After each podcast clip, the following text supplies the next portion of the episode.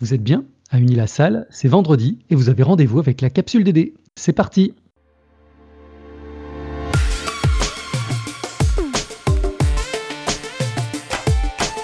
La capsule DD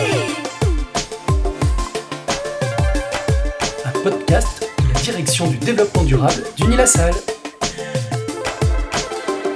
Nous retrouvons dorénavant quatre rubriques. L'actu du moment, s'attaquer aux problèmes de pollution et de changement climatique en Europe améliorera la santé de tous. L'écho d'Unilassal, à la rencontre d'Abdoulaye Khan, directeur du centre de recherche Cyclane à Rennes. Le geste du mois, être écolo au bureau, suivez le guide. Et notre nouvelle rubrique, l'agenda de la semaine.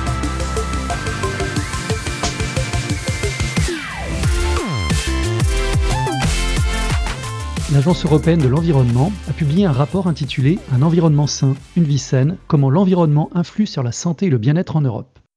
Pour bien comprendre, quelle est cette agence et quel est son rôle?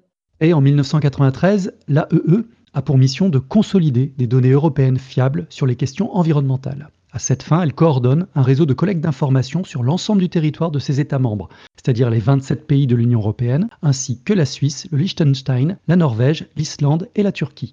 Elle est aussi chargée d'évaluer l'efficacité des politiques publiques mises en œuvre. Et quelles sont les principales conclusions de ce rapport? Tout d'abord, la pollution atmosphérique constitue la première menace environnementale dans l'Union européenne. 400 000 décès prématurés lui sont imputables chaque année.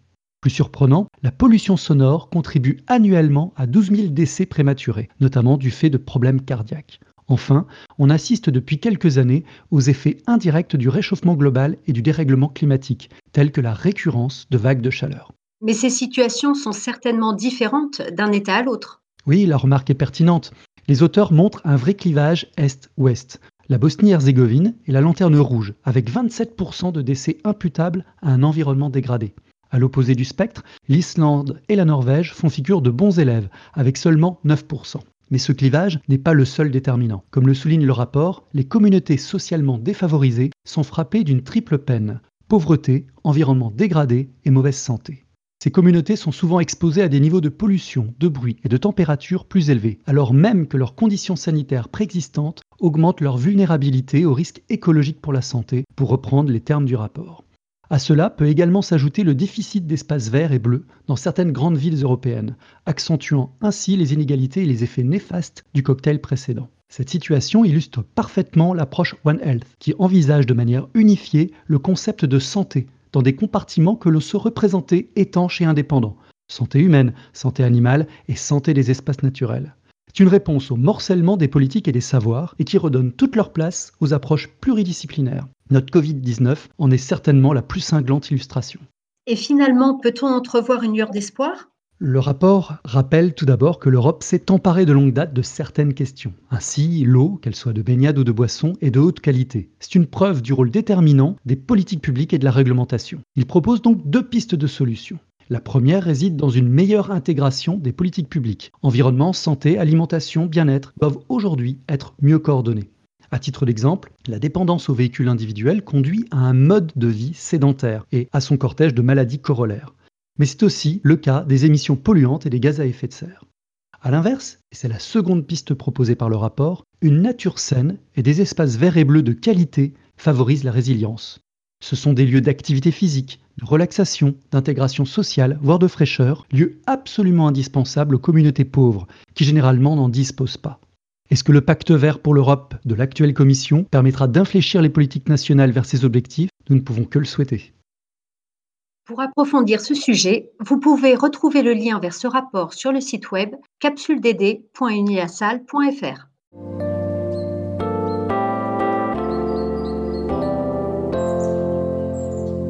À Unilassal, la recherche est pleinement engagée dans les objectifs du développement durable. Nous vous proposons de la découvrir au travers d'une série de capsules consacrées aux différentes unités. Nous ouvrons cette série avec l'unité Cyclane basée à Rennes. Cette esquipe s'est inscrite dans une démarche résolument durable en adoptant les ODD comme référentiel. L'objet de recherche de Cyclane, c'est l'économie circulaire elle-même, afin de voir comment celle-ci peut répondre aux enjeux et défis sociétaux actuels. Abdoulaye Khan, directeur du centre. Les activités de l'équipe Cyclane, c'est de pouvoir répondre à une question euh, plutôt centrale qui est de l'écologie industrielle et territoriale à la transition des villes. Qu'est-ce qu'on met en place en termes de diagnostic de traitement, quels sont les procédés, mais aussi les nouvelles organisations pour les territoires? Donc aujourd'hui, on est euh, structuré en deux axes euh, de, de recherche. Il y a un axe d'innovation technologique qui va s'intéresser aux éco-procédés ou, à l'éco-conception, euh, notamment sur les systèmes techniques de traitement, de transformation des déchets et des effluents, mais aussi pour euh, développer des stratégies territoriales d'économie circulaire. Donc ça, c'est un premier axe.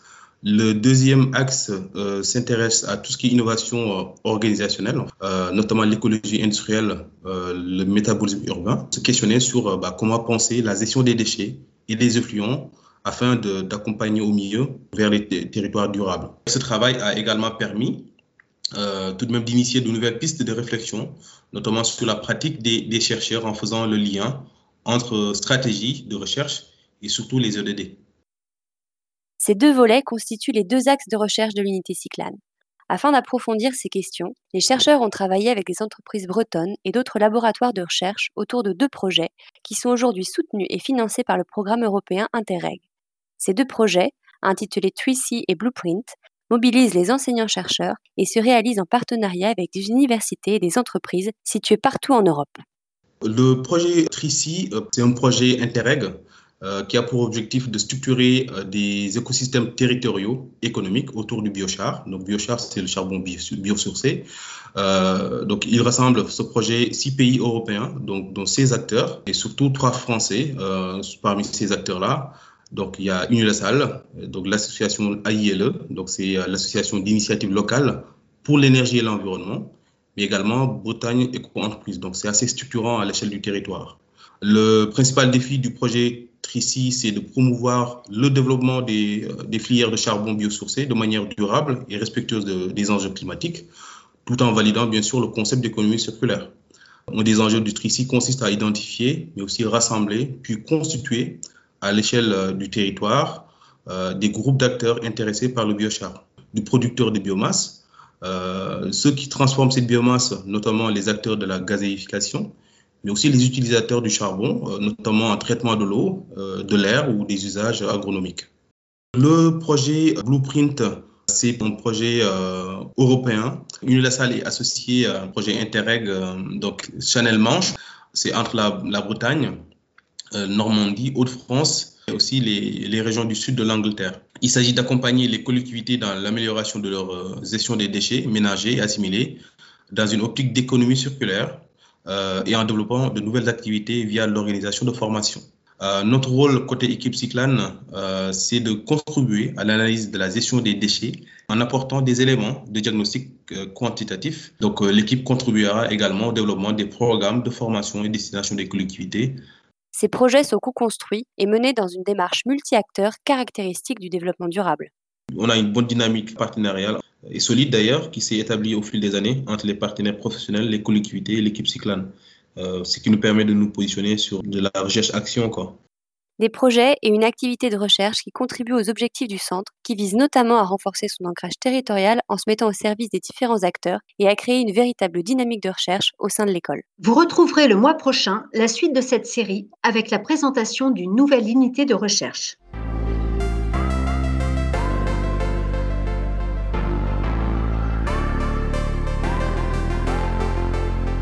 Cécile, tu nous parles cette semaine d'un petit guide pour être écolo au bureau. Eh oui, ça y est, c'est la rentrée et avec elle, comme au 1er janvier, vous êtes nombreux à prendre des bonnes résolutions. Et si pour cette nouvelle année universitaire, votre bonne résolution est d'être plus écolo au bureau? Bonne idée, ce n'est pas la volonté qui manque, mais par où commencer? C'est un sujet si vaste. Justement, l'ADEME met à jour chaque année son petit guide pratique éco-responsable au bureau, action efficace et bonne résolution. La version 2020 est sortie au mois de juin. On y trouve plein de trucs et astuces pour limiter le gaspillage alimentaire, faire des économies d'eau et d'énergie, sur le numérique responsable, la mobilité durable. Bref, tous les comportements au bureau sont passés au crible et des alternatives éco-responsables vous sont proposées. À la lecture de ce guide, vous vous rendrez très vite compte que vous mettez déjà en pratique de nombreux gestes écolos et c'est génial, car cela va vous permettre de continuer dans cette dynamique. Mais il est toujours bon d'avoir une piqûre de rappel et pourquoi pas de se fixer des nouveaux objectifs éco-responsables. Nettoyer sa boîte mail, épurer sa signature électronique, tester un nouveau mode de déplacement durant la semaine de la mobilité durable, s'offrir une jolie gourde pour remplacer les bouteilles en plastique achetées au distributeur. Et pourquoi ne pas aller plus loin en se fixant par exemple des objectifs communs par service ou département? À plusieurs, on est plus motivé et comme le dit le proverbe, seul on va plus vite, ensemble on va plus loin. Et c'est bien la clé de la transition écologique que les changements dans notre quotidien deviennent pérennes. C'est une super initiative, effectivement. On ne peut que vous y encourager. Et si vous mettez en place des éco-gestes qui ne figurent pas dans le guide, surtout partagez-les autour de vous et faites-nous les connaître. Bonne rentrée à toutes et tous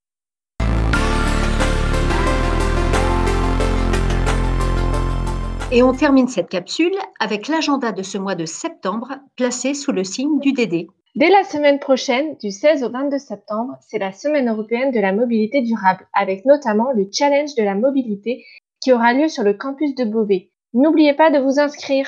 Le 18 septembre, c'est le début des semaines européennes pour le développement durable. Nous aurons l'occasion de vous présenter le programme de ces trois semaines lors de la prochaine capsule. Les 17 et 18 septembre, Anthony Sellier, député et rapporteur de la loi énergie-climat, organise les 24 heures du climat. Vous pourrez suivre les débats en direct sur la page YouTube de l'événement. À noter le, le jeudi 17 à 20h, un temps fort dédié à l'éducation des Français et des Françaises aux enjeux climatiques. Les liens sont sur le site de la capsule. Enfin, notez dès à présent dans vos agendas la date du prochain Café Dédé, le mardi 22 septembre à 13h sous Teams. On vous en reparle la semaine prochaine. Vous retrouverez toutes les informations concernant ces différents événements sur le site de la capsule DD.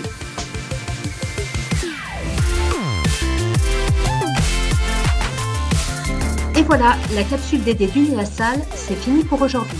On espère que ça vous a plu. N'hésitez pas à nous partager vos courriers enthousiastes, vos propositions de thèmes et vos suggestions d'amélioration à l'adresse capsuleddd.universal.fr. Merci pour votre écoute et pour vos futures actions au bureau en faveur du développement durable. On se retrouve la semaine prochaine. Et d'ici là, vous pouvez méditer cette citation de Jean Jaurès.